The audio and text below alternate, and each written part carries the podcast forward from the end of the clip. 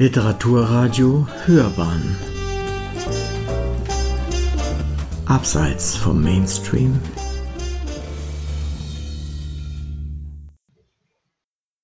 Literaturkritik.de Philosophin und Playgirl. Susanne Taubes herrlich verrückter autobiografischer Roman Nach Amerika und zurück im Sarg über eine Frau, die in einer patriarchalen Welt nach ihrer weiblichen Identität sucht, in einer Neuausgabe. Eine Rezension von Oliver Pfohlmann. Susan Taubes Romanheldin schreibt ein Buch.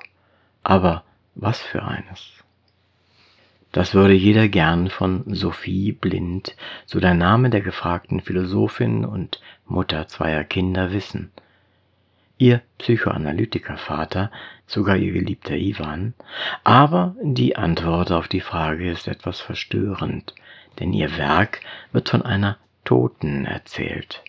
Mehr noch, diese Tote ist die Protagonistin selbst. Denn als Sophie Blind zu Beginn des Romans aus unruhigen Träumen in einem New Yorker Zimmer erwacht und sich ihr die Wirklichkeit immer wieder entzieht, weiß ihr Geliebter bereits, woran das liegt. Weil du tot bist, Sophie. Um es genau zu sagen, wurde sie laut amtlichem Bericht geköpft bei einem Autounfall in Paris.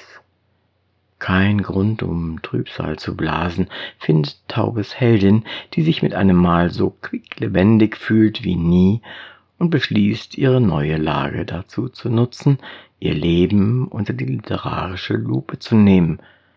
Jetzt, wo ich tot bin, liegt mir allein an der Wahrheit. Das Verstörendste an diesem herrlich verrückten autobiografischen Roman der Philosophin und Religionswissenschaftlerin Susan Taubes ist freilich der Umstand, dass sich die Autorin wie zur Beglaubigung der von ihrem Roman Alter Ego gesuchten Wahrheit am 6. November 1969, wenige Tage nach dem Erscheinen des Buches, das Leben nahm. Unmittelbarer Anlass soll der Verriss eines Kritikers der New York Times Book Review gewesen sein, der die erzählerische Experimentierfreude von Divorcing, so ist der Untertitel, unter Frauenliteratur verbuchte. Tatsächlich litt die Autorin aber schon seit längerem unter Depressionen. Nachzulesen in der großen Susan Taubes Biografie von Christina Pareis. Eine Herausforderung fürs Publikum ist der Roman freilich auch heute noch, und es ist gut, dass der Verlag die Neuausgabe sowohl mit einem kenntnisreichen Vorwort der Literaturwissenschaftlerin Sigrid Weigel versehen hat, als auch mit einem einfühlsamen Essay der US-Autorin Leslie Jameson. Immerhin schraubt sich das zwischen den Zeilen springende Werk nicht nur wie eine umgestülpte Biografie kapitelweise bis in Sophies Kindheit im Vorkriegs-Budapest zurück, und damit bis zum Urtrauma der Heldin der Flucht vor den Nazis 1939 als Zehnjährige an der Seite ihres Vaters, also dem abrupten Verlust ihrer Kindheitswelt mit jüdischer Großfamilie und einer selbstsüchtigen Mutter, die lieber an der Seite eines anderen Mannes in Ungarn zurückblieb. Nein, der Roman wechselt auch munter zwischen erster und dritter Person, so wie die reisefreudige Heldin zwischen Europa und den USA hin und her fliegt. Und er stellt wie selbstverständlich Träume neben Kindheitserinnerungen, realistische Alltagsszenen als alleinerziehende Mutter oder um ihre Freiheit kämpfende Gattin neben fantastische oder satirische Szenarien. In letzteren verwandelt sich eine Hochzeit in eine Beerdigung oder ein Kongress in eine Gerichtsverhandlung um die Ehre der toten Sophie, die an ein absurdes Theaterstück aller Beckett erinnert.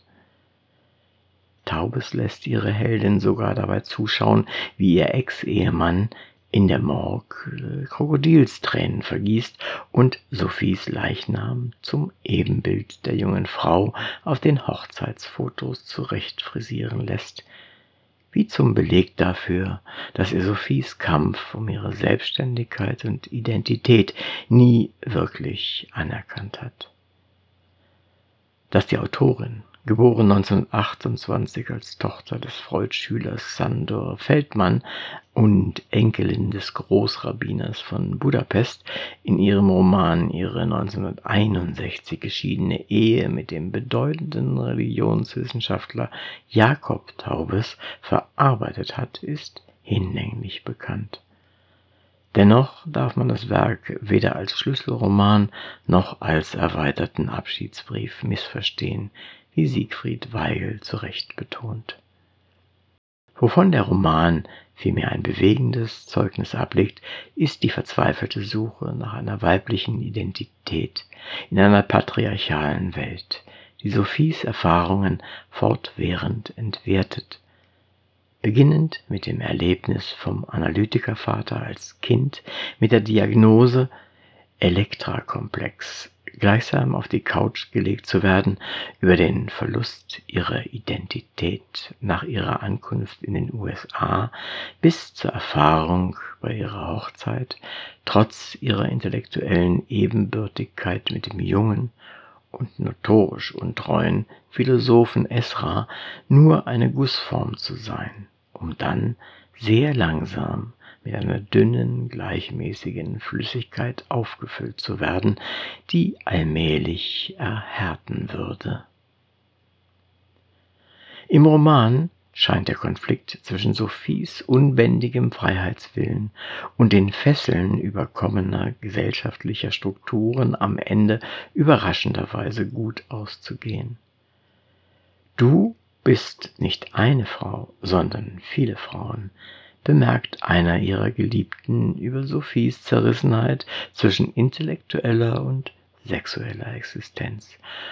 Du hast ein unwahrscheinliches Problem damit, dich zwischen Spinoza und einer Existenz als Playgirl in Acapulco zu entscheiden. Eingewickelt in dessen Badetuch lässt Susan Taubes ihre Protagonistin die beängstigende Erfahrung von Freiheit erleben sämtliche Persönlichkeiten abgelegt, die ganzen alten Hüllen und Wickel, darunter auch nie getragene, allesamt verbrannt. Diese Nacktheit, das weiß sie, kann nie wieder bedeckt werden.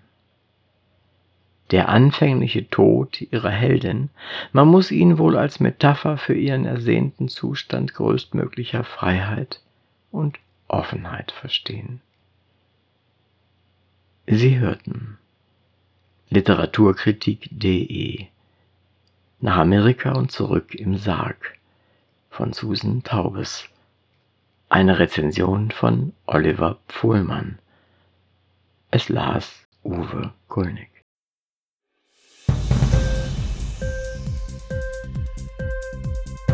Hat dir die Sendung gefallen? Literatur pur, ja, das sind wir. Natürlich auch als Podcast. Hier kannst du unsere Podcasts hören. Anchor, Spotify, Apple Podcast, iTunes, Google Podcasts, Radio.de und viele andere mehr.